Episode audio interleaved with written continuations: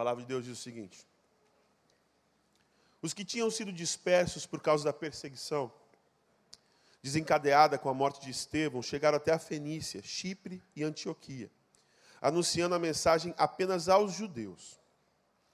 Alguns deles, todavia, cipriotas e sirineus, foram a Antioquia e começaram a falar também aos gregos, contando-lhe as boas novas a respeito do Senhor Jesus. A mão do Senhor estava com eles e muitos creram e se converteram ao Senhor. Notícias deste fato chegaram aos ouvidos da igreja em Jerusalém e eles enviaram Barnabé a Antioquia. Este, ali chegando e vendo a graça de Deus, ficou alegre e os animou a permanecerem fiéis ao Senhor de todo o coração. Ele era um homem bom, cheio do Espírito Santo e de fé, e muitas pessoas foram acrescentadas ao Senhor. Então, Barnabé foi a Tarso procurar Saulo, e quando o encontrou, levou-o para Antioquia. Assim, durante um ano inteiro, Barnabé e Saulo se reuniram com a igreja e ensinaram a muitos. Em Antioquia, os discípulos foram pela primeira vez chamados cristãos. Naquele dia, alguns profetas desceram de Jerusalém para Antioquia. Um deles, Ágabo, levantou-se pelo Espírito e predisse que uma grande fome sobreviveria a todo o mundo romano, o que aconteceu durante o reinado de Cláudio. Os discípulos, cada um segundo as suas possibilidades, decidiram providenciar ajuda para os irmãos que viviam na Judéia. E o fizeram enviando suas ofertas aos presbíteros pelas mãos de Barnabé e Saulo. Vamos orar mais uma vez. Senhor, nosso pedido nessa manhã é que o Senhor acalme o nosso coração. Que o Senhor torne os nossos ouvidos sensíveis à tua voz.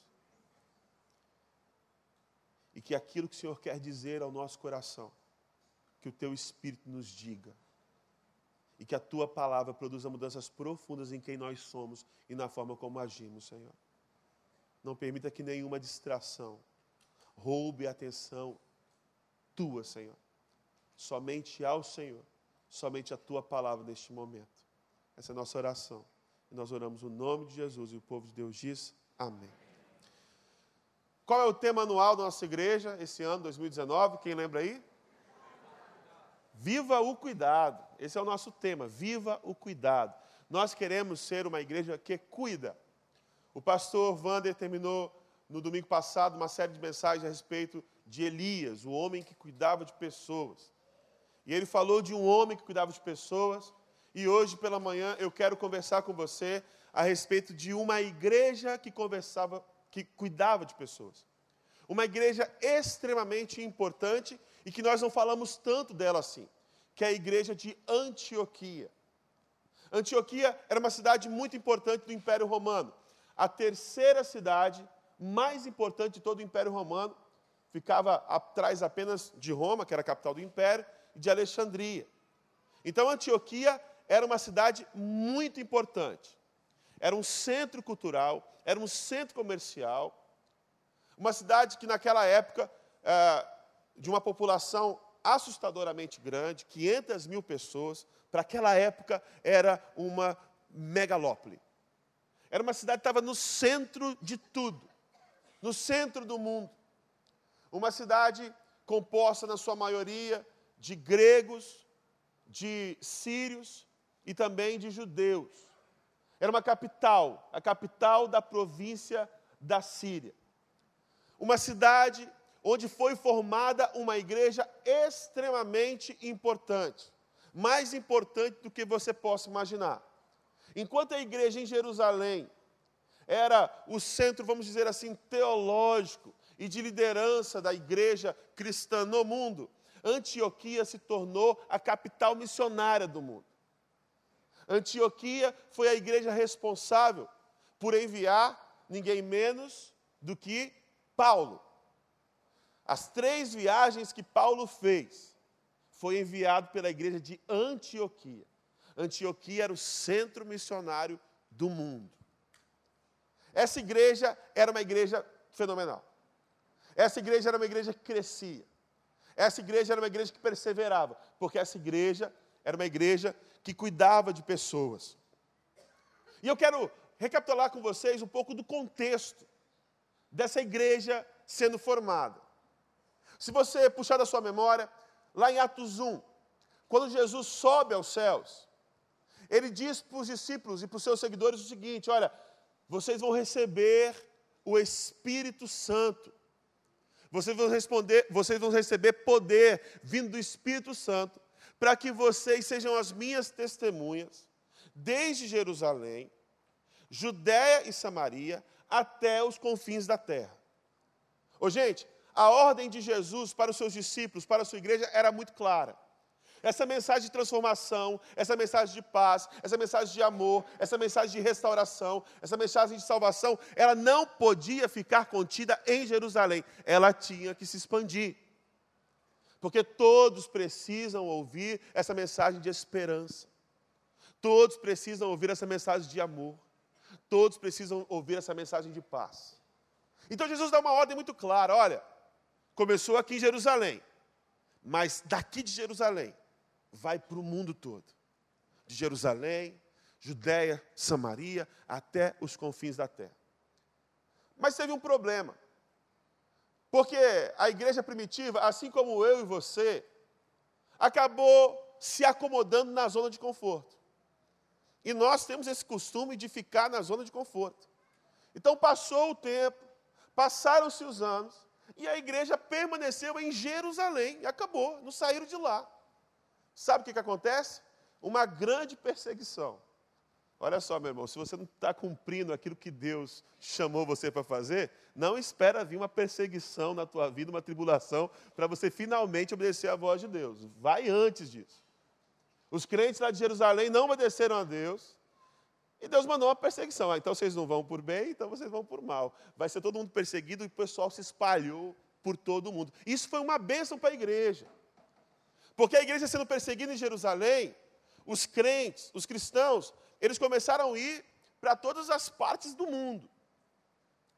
E acontece uma coisa muito interessante.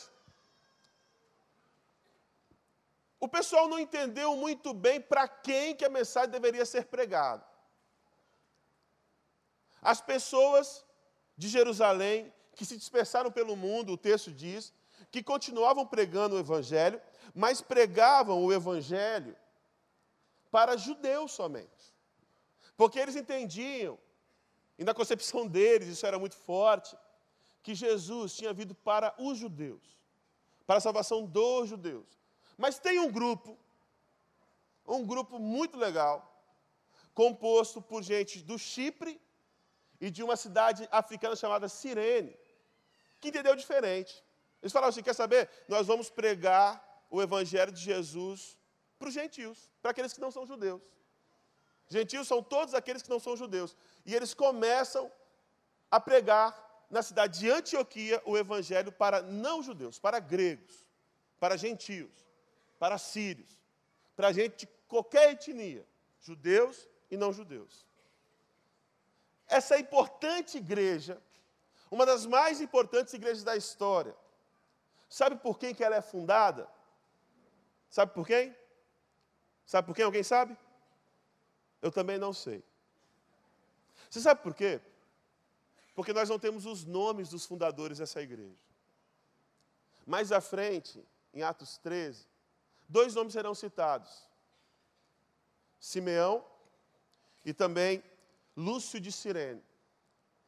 Mas o que o texto de Atos 11 diz é que algumas pessoas de Chipre e algumas pessoas de Cirene fundaram essa, essa igreja, que foi e se tornou uma das igrejas mais importantes de toda a história. Meu irmão, sabe o que isso significa? Que pessoas simples, comuns, como eu e você, fizeram nas mãos do Senhor coisas magníficas, coisas extraordinárias, sem investidura, sem nomeação, sem pomposidade, sem títulos. Porque nós, às vezes, esperamos muito tempo para cumprir o chamado de Deus, e nós ficamos esperando alguém nomear a gente alguma coisa. A gente fica esperando receber algum cargo.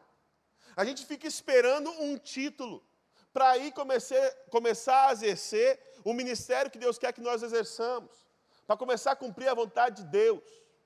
Só que eu quero te dizer nessa manhã é o seguinte, meu irmão: você não precisa esperar nada. Você comece agora a cumprir aquilo que Deus chamou você para cumprir. É aqui e é agora. Você não precisa esperar mais tempo nenhum. Existe um chamado claro para Deus na sua vida, começa a exercer esse chamado.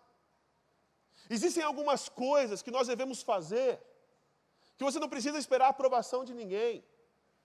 Compartilhar da sua fé, compartilhar da sua esperança, compartilhar da sua alegria em Cristo Jesus. Não é uma coisa que você precisa de autorização para fazer.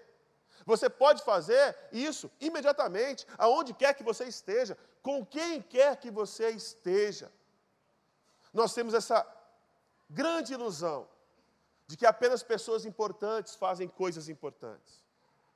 Apenas alguém com muitos recursos podem fazer, alguém com muitos recursos pode fazer algo extraordinário. Mas esse texto nos mostra que pessoas que nem o nome foi citado, pessoas de dois lugares pequenos, Cirene e Chipre, foram poderosamente usadas nas mãos do Senhor para fazer algo extraordinário. Olha, meu irmão, não olhe para a condição que você está agora. Porque talvez se você olhar para a condição que você esteja agora, para a sua realidade de vida, você vai se desesperar. Olhe para o Senhor, que te capacita a fazer coisas maravilhosas maravilhosas. O texto diz que eles pregavam o Evangelho e as pessoas se convertiam. Eles pregavam de um Senhor que era Jesus, que libertava as pessoas de Antioquia de outros senhorios. Eles eram politeístas, serviam a vários e vários e vários deuses. E eles viviam amarrados a esses deuses e verdadeiros escravos desses deuses. E aqueles homens chegam naquela cidade e eles pregam a libertação em Jesus, um só Senhor. Vocês vão servir agora a um só Senhor. E as pessoas se rendiam e entregavam a vida delas ao Senhor, abraçavam essa nova fé, bebiam dessa nova esperança, desfrutavam desse amor, experimentavam dessa paz. Agora, o texto diz que isso acontecia porque a mão de Deus estava sobre aqueles homens. Presta bem atenção.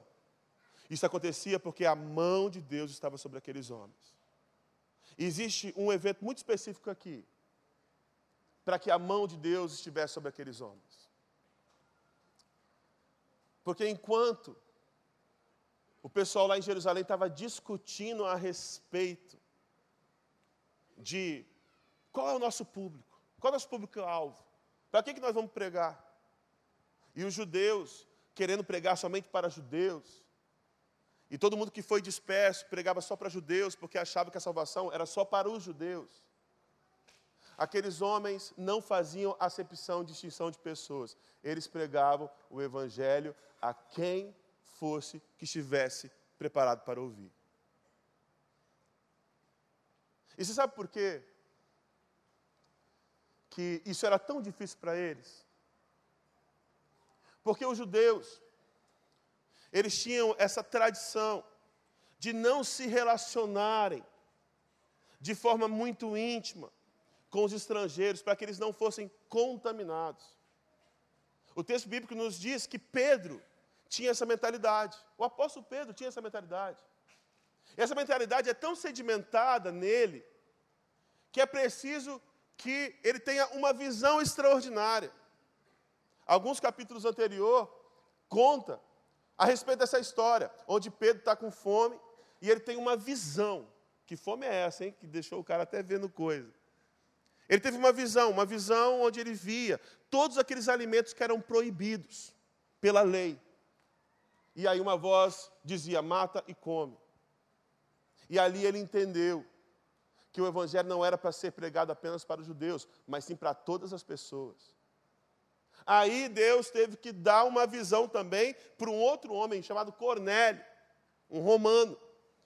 Então o negócio era tão difícil, tão difícil, não aconteceu de forma natural, que Deus teve que dar uma visão para um e uma visão para outro, para que os dois pudessem se encontrar e finalmente Pedro entender que essa mensagem de paz, de amor, de esperança de salvação não era para um povo específico, era para todo ser humano sedento de Deus. Só que esse pessoal aqui, eles entenderam isso muito antes. Eles abriram mão das suas preferências pessoais. Eles abriram mão do seu achismo.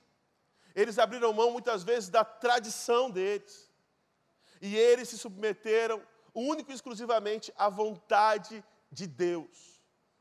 Meu irmão, quando nós quando nós abrimos mão dos nossos interesses pessoais para obedecer único e exclusivamente à vontade de Deus, coisas extraordinárias acontecem em nossas vidas.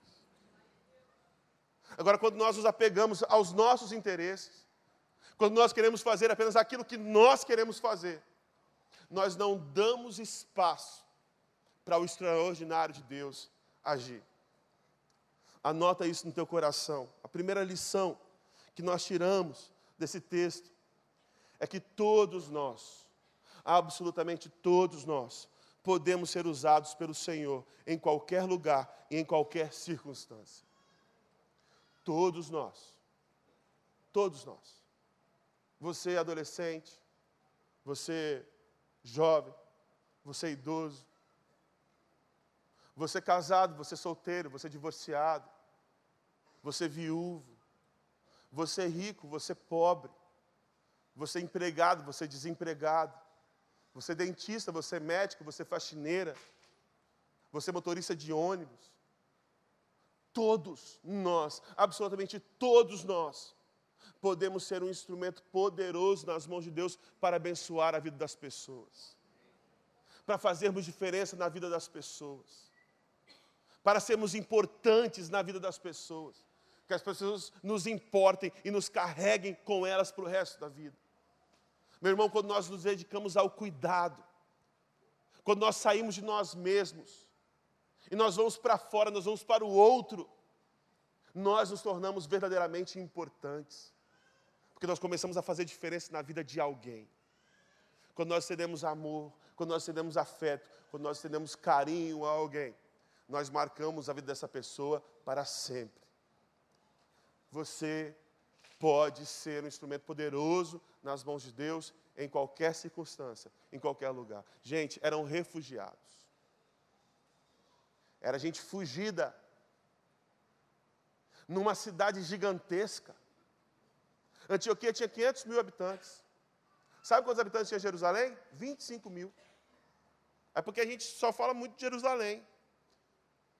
Mas Jerusalém não era uma cidade tão importante para o mundo na época. Era muito importante para eles ali. É igual Ariquemes. Ariquemes é muito importante para mim. Mas para o mundo não é tão importante assim. Então o cara sai lá de Ariquemes e vem para o Rio de Janeiro.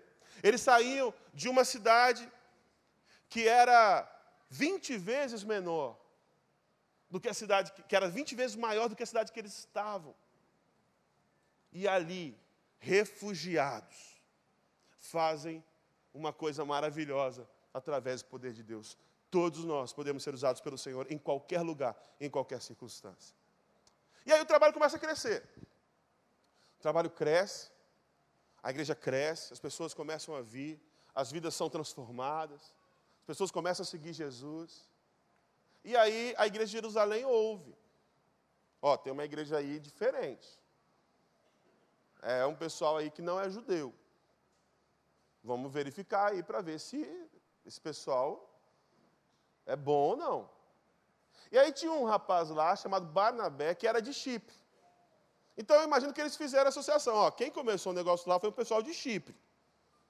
Então vamos mandar um conterrâneo dele lá para ver o que está acontecendo. E Barnabé chegou naquela igreja, chegou em Antioquia. E, e Barnabé, ele se depara com algo muito diferente daquilo que ele estava habituado a ver em Jerusalém. E a ação de Barnabé é muito interessante, porque Barnabé não vai para Antioquia com o coração cheio de preconceito. Ele não vai para Antioquia cheio de travas. Ele vai para Antioquia com o seu coração aberto. Ele vai para Antioquia para ver o que Deus estava fazendo de diferente naquele lugar. Apesar de ser um contexto diferente de onde ele estava, ele não foi cheio de preconceitos, ele foi com o coração aberto. O meu irmão fala assim: Eu quero ter. Fala, eu quero ter um coração aberto. Nós somos muitas vezes preconceituosos, extremamente preconceituosos. E às vezes nós nos aproximamos de algumas pessoas cheios de ressalvas. Temos nossas próprias opiniões a respeito deles. E nós fazemos distinção de pessoas. E nós escolhemos cuidar de alguns e não cuidar de outros por causa dos preconceitos. Nós temos dificuldade grande em lidar com as diferenças.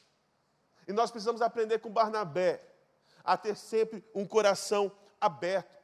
E mais do que ter um coração aberto, o texto diz que quando Barnabé viu a graça de Deus recaindo sobre aquela comunidade, sabe o que, que ele fez? Ele animou as pessoas.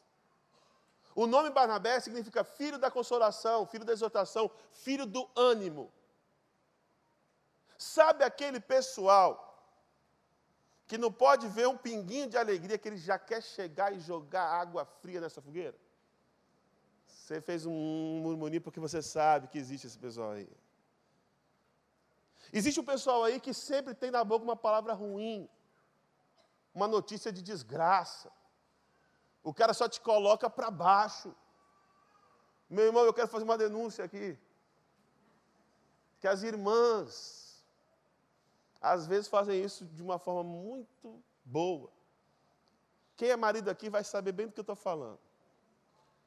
Você faz o seguinte: você leva a tua esposa no cinema, leva para jantar, no lugar bom. Aí passou uma semana. Ela fala assim: meu amor, vamos de novo no cinema? Vamos de novo jantar? Aí você fala assim: ah, não, meu amor, eu estou cansado o que, que ela vai dizer para você? Ah, tudo bem. É isso? Sabe o que ela vai falar? Ela vai falar assim: Você nunca sai comigo. Você sabe isso, né? Você nunca sai comigo. Ela bota uma praga em você que ela cancela. Nunca é, nunca foi, nunca é e nunca será. Ela coloca uma pena capital ali. Nunca acontece. E eu estou brincando com isso, mas isso é verdade. Muitas vezes nos nossos relacionamentos. As nossas palavras são palavras destrutivas. Como o Alexandre falou aqui, falou muito bem. Nós focamos nos erros das pessoas. E quando nós focamos nos erros das pessoas, nós definimos as pessoas pelos seus erros. Nós definimos o nosso relacionamento por uma situação específica. Um erro que a tua esposa cometeu, ou um erro que teu esposo cometeu, e você pega aquele erro e você fala o seguinte: você sempre faz isso. Sempre faz isso. Você generaliza. Você faz com que aquele erro se torne de um tamanho gigantesco. E quando não acontece alguma coisa que você queria acontecer, você fala assim: você nunca faz isso. Por muitas vezes as nossas palavras são palavras extremamente destrutivas. São palavras que não animam as pessoas ao nosso redor. São palavras que colocam as pessoas para baixo. Às vezes as pessoas chegam cheias de sonhos e projetos para nós, e nós não ousamos a sonhar com eles. A gente quer sempre colocar igual o, o, meu amigo cearense, o Marcos fala, é botar boneco. Eu não sei direito o que, que significa, mas botar boneco é botar trava. É jogar um balde de água fria. É destruir os sonhos das pessoas. Ô meu irmão, se você quer ser uma pessoa que cuida de pessoas e cuida bem de pessoas, tenha sempre na tua boca uma palavra boa. Tenha sempre na tua boca uma palavra de ânimo que você seja conhecido como aquela pessoa que traz boas notícias. Sempre tem no grupo alguém que, quando o cara está chegando, você já pensa assim, já vai vir aí com alguma notícia ruim. E parece que o cara tem prazer em dar notícia ruim. Meu irmão, presta atenção, de notícia ruim é só ligar a televisão, o jornal, que eu já estou recebendo bastante. Não precisa você chegar para mim com um monte de notícia ruim. Chega para mim com uma palavra boa. O mundo está precisando de notícia boa. A tua esposa, o teu esposo está precisando de uma palavra boa. Os teus filhos estão precisando de palavras boas. Os teus amigos estão precisando de palavras boas, que edifiquem, que levantem o ânimo. Seja você uma pessoa que anima. Seja você um animador e não um destruidor. É a segunda coisa que eu queria que você gravasse no seu coração.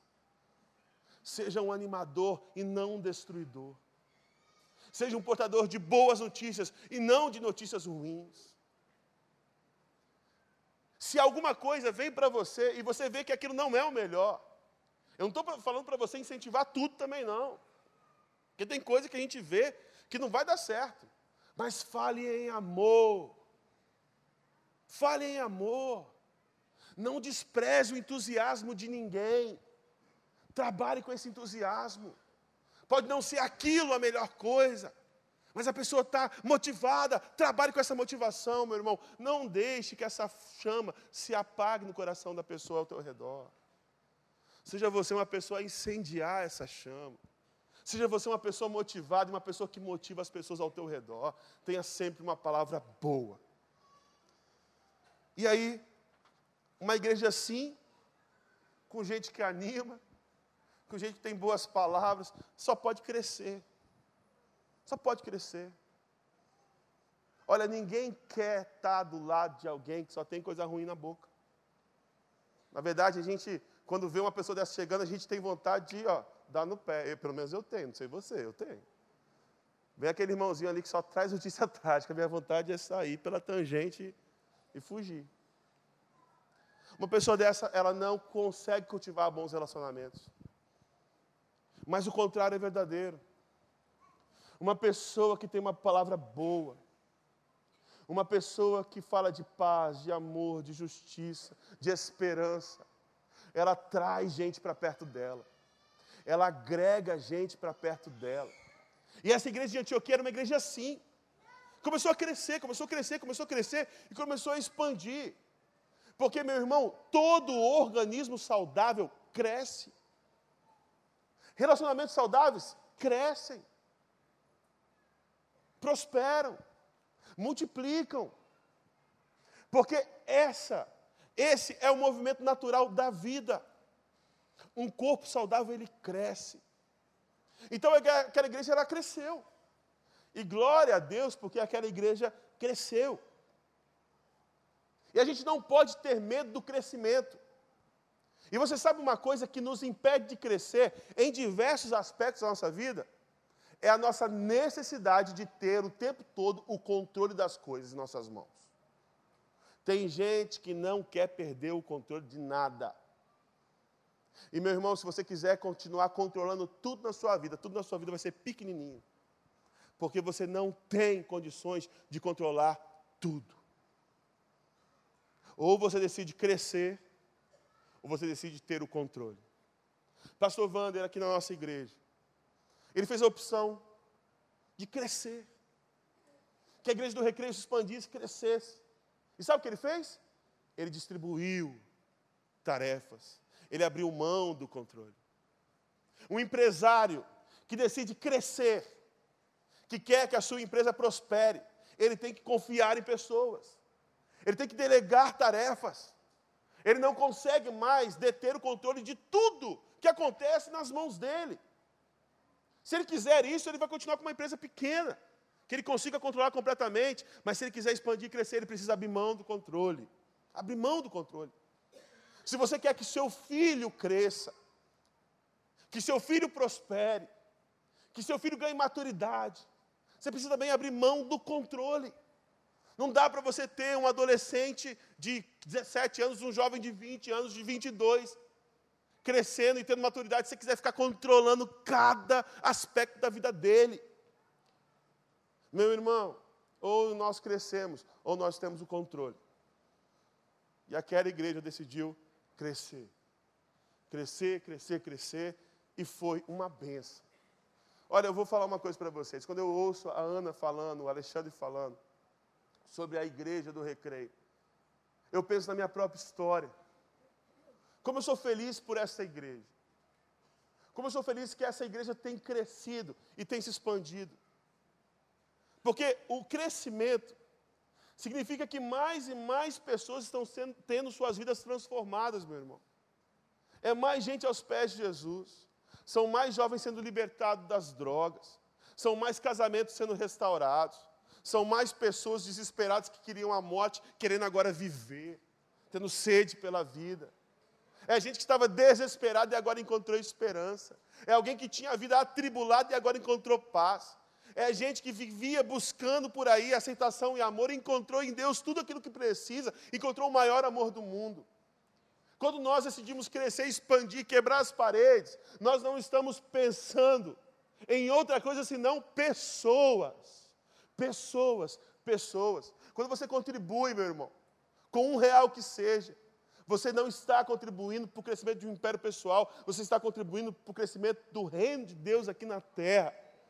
E tudo aquilo que você dá está sendo convertido em gente, está sendo investido em pessoas. Aquela igreja cresceu. Aquela igreja cresceu. Porque todo organismo saudável cresce. E aí aconteceu algo extraordinário. Barnabé é um cara fantástico. Barnabé é especial.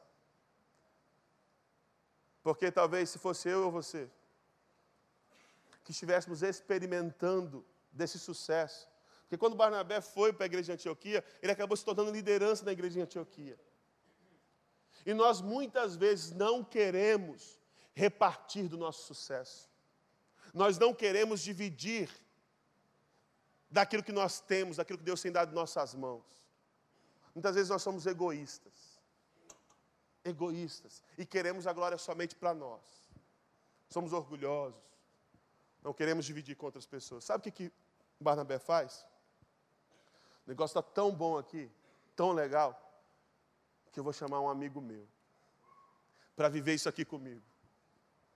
E aí ele vai lá em Tarso e traz Paulo. Ô, gente, isso aqui é muito profundo e muito bonito. Sabe por quê? Porque Paulo, esse homem extraordinário, que quase sempre é citado aqui nesse púlpito, porque foi o maior autor do Novo Testamento, foi o maior missionário de toda a história. Paulo é o responsável que a mensagem do Evangelho chegasse a mim e a você. Esse homem, ele não começou muito bem a carreira dele, não, a carreira ministerial dele. Você lembra que, que Saulo ele era o perseguidor dos cristãos. Ele foi responsável pela morte de muitos cristãos, inclusive de Estevão, primeiro mártir do cristianismo.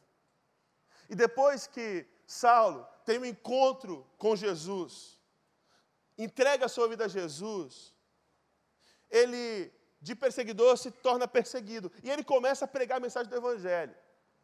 Ele vai para Jerusalém e começa a pregar o Evangelho lá em Jerusalém. O negócio não foi muito legal para ele. Onde Paulo pregava, ele criava confusão. Aí eu imagino Paulo pregando, e aí foi pedir feedback do pessoal, né? E aí, Pedro, o que, que você achou?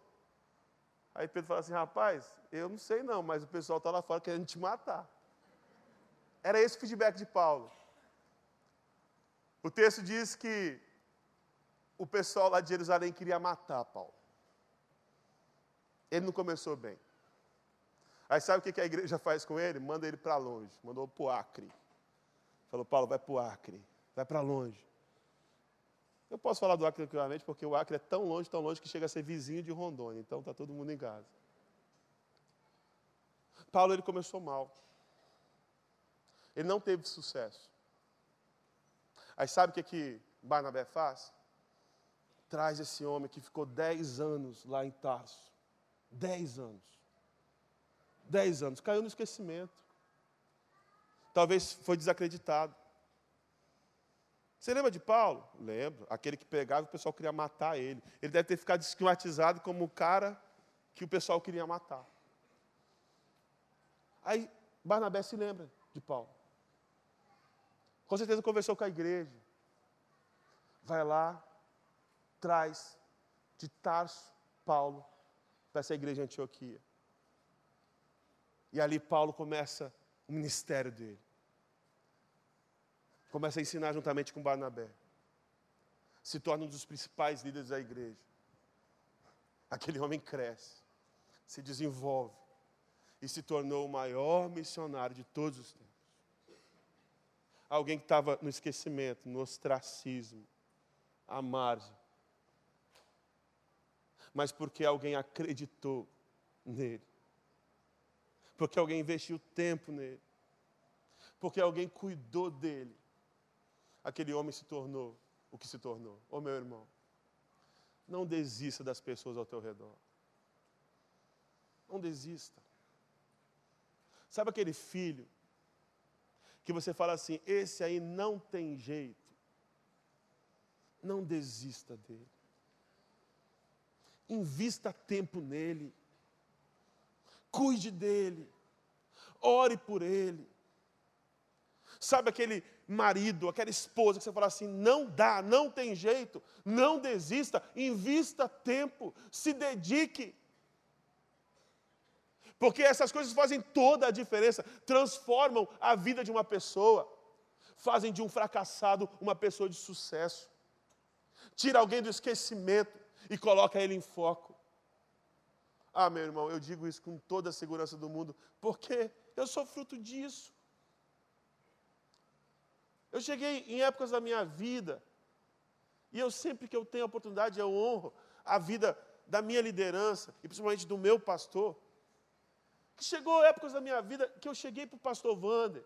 Eu falei, pastor, eu não vou mais continuar, não tem jeito. Me esquece, cara, eu vou embora. Para mim não tem mais jeito, pastor. Eu cansei, estou fora. Mas ele não desistiu de mim. A minha liderança não desistiu de mim. E quantas vezes tiveram que me carregar no colo praticamente. E eu fui restaurado. Deus me deu uma família hoje. Uma esposa linda que eu amo, que me ama. Eu ganhei.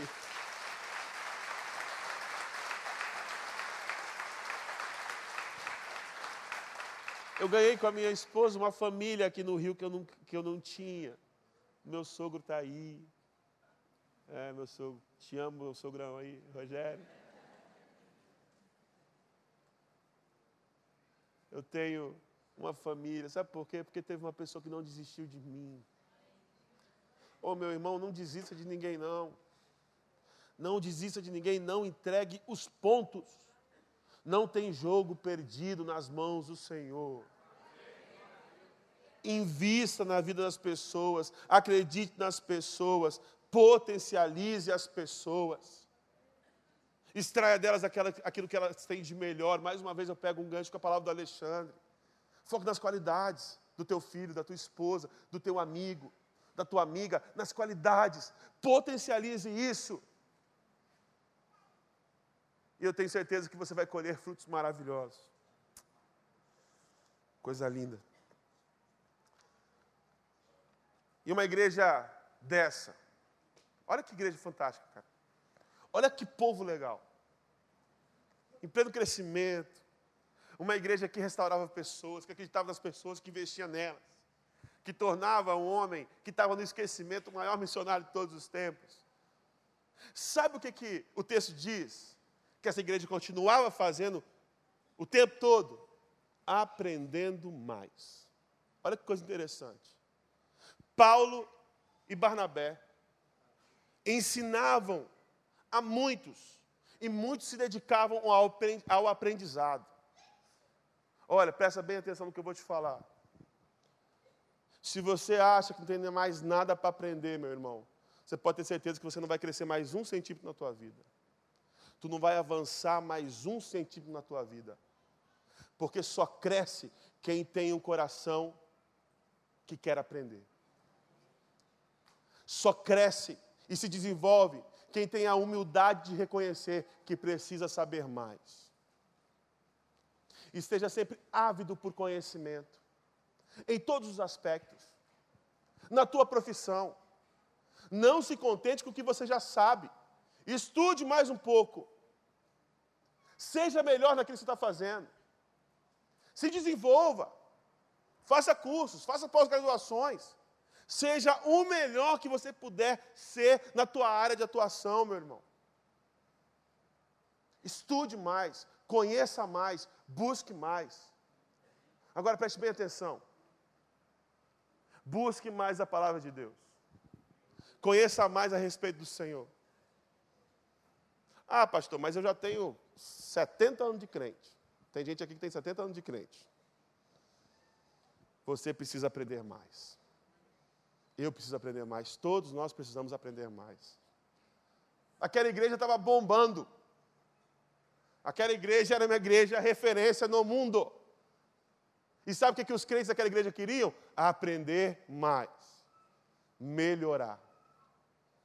Meu irmão, isso era tão forte neles, era uma cultura tão entranhada nessa igreja, que o apóstolo Paulo, que foi formado nesse lugar, quando ele está às vésperas da sua morte, da sua execução, lá em 2 Timóteo, quando Paulo faz uma lista de pedidos para Timóteo, Paulo não tem mais muito tempo de vida, ele vai morrer, ele sabe que vai morrer, ele está doente, ele vai ser executado dentro de pouco tempo.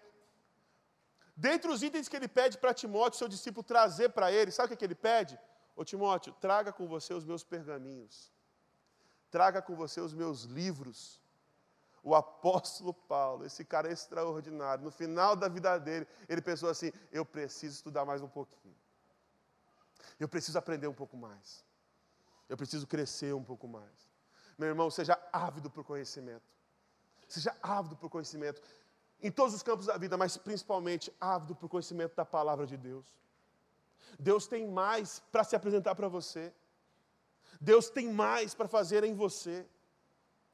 Eu tenho certeza que você vai colher frutos maravilhosos, maravilhosos a respeito disso. Estou caminhando para o final. E no final, diz que aquela igreja recebeu um profeta, Ágapo. E esse profeta, ele fez uma profecia da parte de Deus, onde ele viu que o mundo passaria por um período de grande fome. Ia ter escassez, ia ter crise no mundo. E quando essa crise chegou, sabe o que, que essa igreja fez? Uniu recursos para ajudar os mais necessitados. Agora presta bem atenção. Não diz que a crise foi só na região da Judéia, foi em Jerusalém para onde eles mandaram essa oferta especial. Diz que a crise foi no mundo todo conhecido. Tinha escassez e tinha crise em todo o lugar. Ou seja, Antioquia também estava passando por crise. Em Antioquia também estava faltando. Tinha escassez. E sabe o que eles fazem? Eles juntam daquilo que eles têm, mesmo na falta e eles saem de si mesmos e eles abençoam a vida de outras pessoas. Ô meu irmão, o convite de Jesus para nós é que não importa qual seja a estação da nossa vida, nós saiamos de nós mesmos e nós nos entreguemos para o outro. Olha que interessante, a igreja de Antioquia não manda só dinheiro para Jerusalém, ela manda dois dos melhores que eles tinham, Paulo e Barnabé. É uma igreja que se dá por inteiro. Ah, meu irmão. Nos períodos de crise que nós vivemos na nossa vida, e a gente vive um período de crise ainda no nosso país, são os períodos onde as pessoas mais egoístas se, se tornam. Como é que diz o ditado? Farinha pouca, meu pirão primeiro. Né? Farinha pouca, meu pirão primeiro. Esse é o ditado. Em tempo de escassez, eu vou cuidar do meu. E o outro, o outro que se vire. E essa igreja nos ensina uma, uma lição muito preciosa. Em situação de crise, eu preciso cuidar daqueles que estão precisando de cuidado. E eu? Deus está cuidando de mim. E se você faz parte de uma comunidade, tem gente cuidando de você também. Saia do seu egoísmo. Saia de você mesmo. Pare de olhar apenas para o seu umbigo, para as suas necessidades, para as suas faltas. Ergue a sua cabeça e veja que existe um mundo em sofrimento. Olha ao seu redor e veja que existam, que existem muitas e muitas pessoas carentes de afeto, de atenção. Olhe para o seu redor. Olhe para fora de você. Viva uma vida que não seja centrada apenas em você, mas uma vida que se atenta às necessidades das pessoas, que supra as necessidades das pessoas, não apenas em alguns aspectos, mas de uma forma geral. Meu irmão, reparta daquilo que o Senhor te deu, seja dos seus recursos, do seu dinheiro, você que tem mais. Compartilhe com quem tem menos. Compartilhe dos seus conhecimentos. Você que andou mais na vida, traga um jovem para perto de você e ensine ele também. Caminhe com ele. Forme alguém. Você que recebeu amor e esperança, compartilhe com quem não tem desse amor e dessa esperança. Compartilhe com as pessoas aquilo que você tem. Aí você fala assim, mas pastor, isso que eu tenho é muito pouco. Eu quero te lembrar que essa igreja, em tempo de escassez, compartilhou o pouco que eles tinham, e esse pouco se transformou em muito. Porque nós cremos um Jesus que faz de cinco pães e dois peixinhos uma infinitude de comida. Um Deus que faz do pouco muito. Se você acha que nas suas mãos tem pouco, meu irmão, apresente esse pouco nas mãos do Senhor. E o Senhor vai multiplicar aquilo que se apresenta para Ele. Reparta, reparta, reparta, reparta. E você vai ver, viver na sua vida o milagre da multiplicação. E por último, eu deixei por último isso porque para mim é a frase mais marcante do texto. Lá no versículo no versículo 26 diz assim: Em Antioquia os discípulos foram pela primeira vez chamados cristãos. E eu quero finalizar com isso. Esse nome que nós recebemos foi pela primeira vez dito àqueles crentes em Antioquia. Agora deixa eu falar uma coisa para você. Eles foram chamados cristãos, eles não se chamaram cristãos. Tem uma diferença muito grande. Eles não chegaram para o pessoal batendo no peito e falando assim: Nós somos cristãos. Nós seguimos a Jesus. Nós somos os tais. Sabe o que aconteceu? O que aconteceu é que eles chegavam para as pessoas e eles falavam de um Deus maravilhoso, de um Deus de amor, de um Deus de compaixão, de um Deus que, por amar tanto as pessoas, enviou o seu filho Jesus para que nós conhecêssemos de fato quem era esse Deus. E esse Jesus viveu a vida que nós devemos viver. Esse Jesus amou as pessoas, esse Jesus aceitou as pessoas, abraçou as pessoas, restaurou as pessoas, caminhou com as pessoas. Esse Jesus, ele não viveu sentado nele mesmo, ele viveu uma vida altruísta, uma vida para o outro, ao ponto de se entregar, de morrer por nós, de tomar o nosso lugar de levar esse amor até as últimas consequências e pagando com a própria vida. O que eles faziam era falar desse Jesus, é falar desse Deus maravilhoso, desse Cristo. E eu imagino uma conversa de alguma pessoa lá da igreja de Antioquia com alguém que não conhecia Jesus e falando sobre esse Cristo, olha. E esse Cristo amou, esse Cristo se deu, esse Cristo se doava pelas pessoas, abraçava as pessoas. E aquela pessoa olhando para ele falando assim: Ué, mas então esse Cristo parece muito com você. Você parece esse Cristo. Porque as coisas que você está dizendo são as coisas que eu vejo na sua vida. Então você é uma pessoa de Cristo, você é um cristão. Você é um seguidor desse Cristo. Você é um cristão. As pessoas começaram a chamar os crentes de Antioquia de cristãos, sabe por quê? Porque o discurso deles casava com a prática de vida deles. Eles viviam uma vida coerente. Meu irmão, coerência o que mais nós precisamos, o que nós mais precisamos, coerência. Que o nosso discurso se encontre com a nossa ação.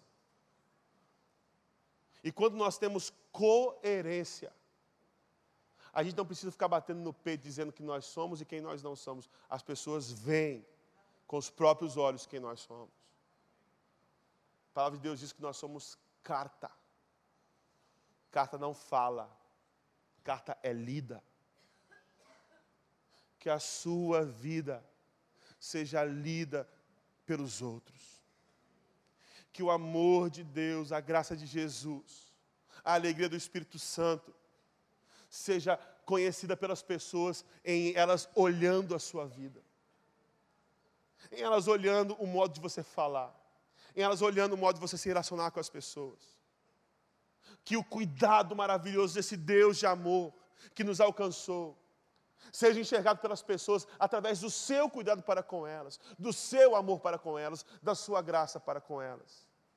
E que onde quer que você vá, todos digam: ali vai uma pessoa de Jesus, ali vai um cristão, ali vai alguém que ama, ali vai alguém que acolhe as pessoas, ali alguém que vai, vai alguém que tem uma palavra boa na boca, ali tem alguém que investe, que acredita nas pessoas, ali tem uma pessoa de Cristo, ali tem um cristão. Feche seus olhos, meus irmãos.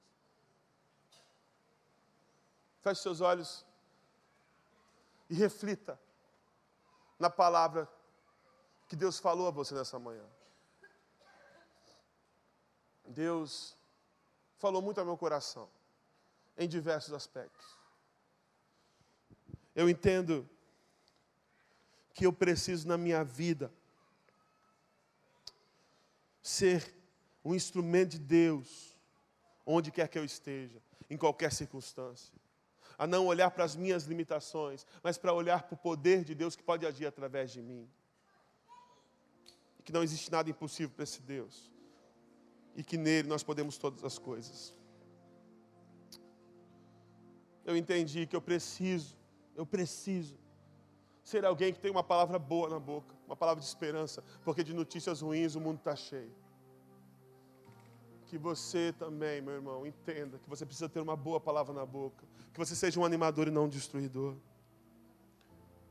que você cresça nas todas as áreas da sua vida, porque um organismo saudável cresce, que você acredite nas pessoas, invista nelas, potencialize elas, não desista não desista do seu filho, não desista da sua filha, não desista do seu amigo, não desista da sua esposa, não desista do seu esposo, não desista dos seus pais. Não desista das pessoas ao seu redor, invista nelas.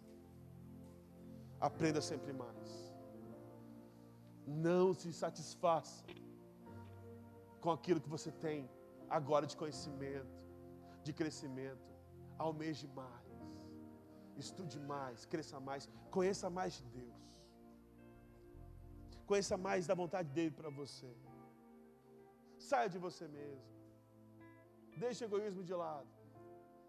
E viva uma vida voltada para o outro. E principalmente,